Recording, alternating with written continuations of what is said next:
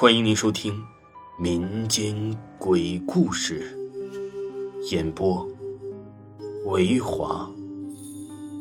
如果您喜欢维华讲的民间鬼故事，那您就不要吝啬您的小手，点个赞，关注一下再走吧。精彩继续。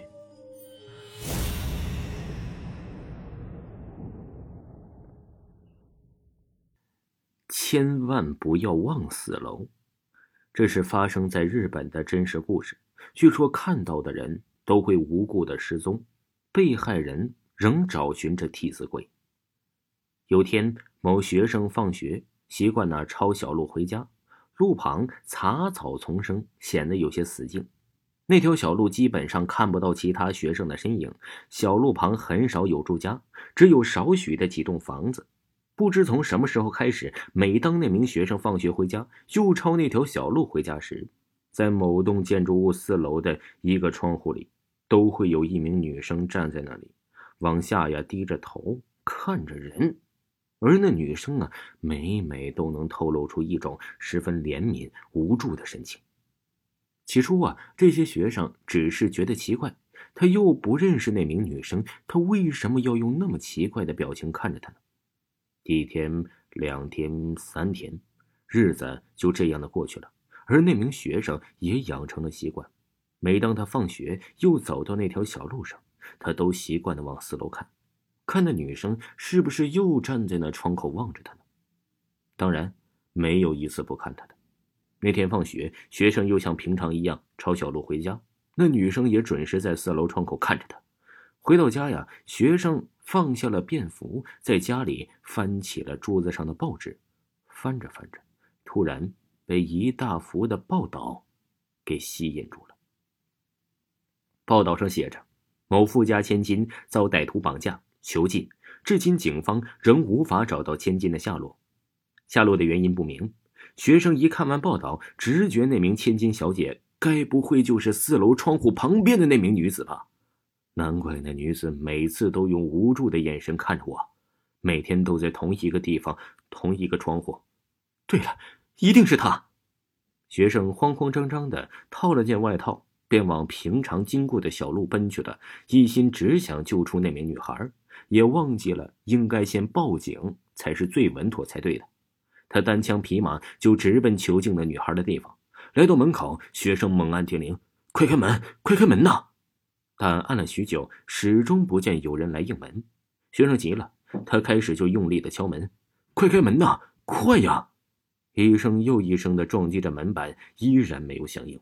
于是学生试着摸着门把，轻轻的转动着，果然门没锁。就这样，学生把门打开了。学生悄悄进了屋内，四周暗暗的，好像没人住。走到客厅，哎，什么也没有嘛。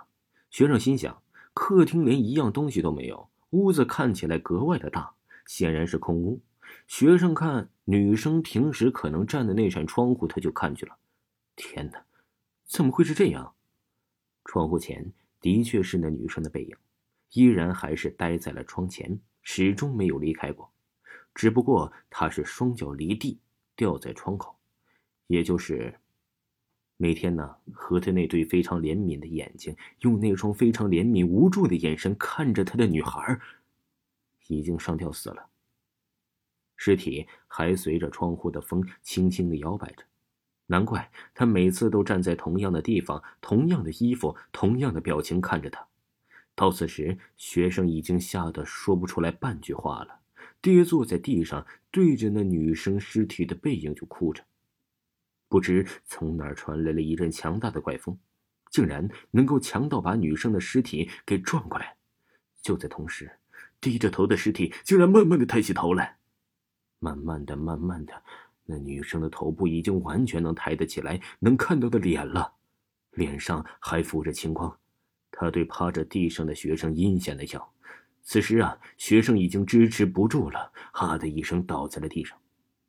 幸好他没有因此而昏过去，他努力的移动着双手，朝着大门前进。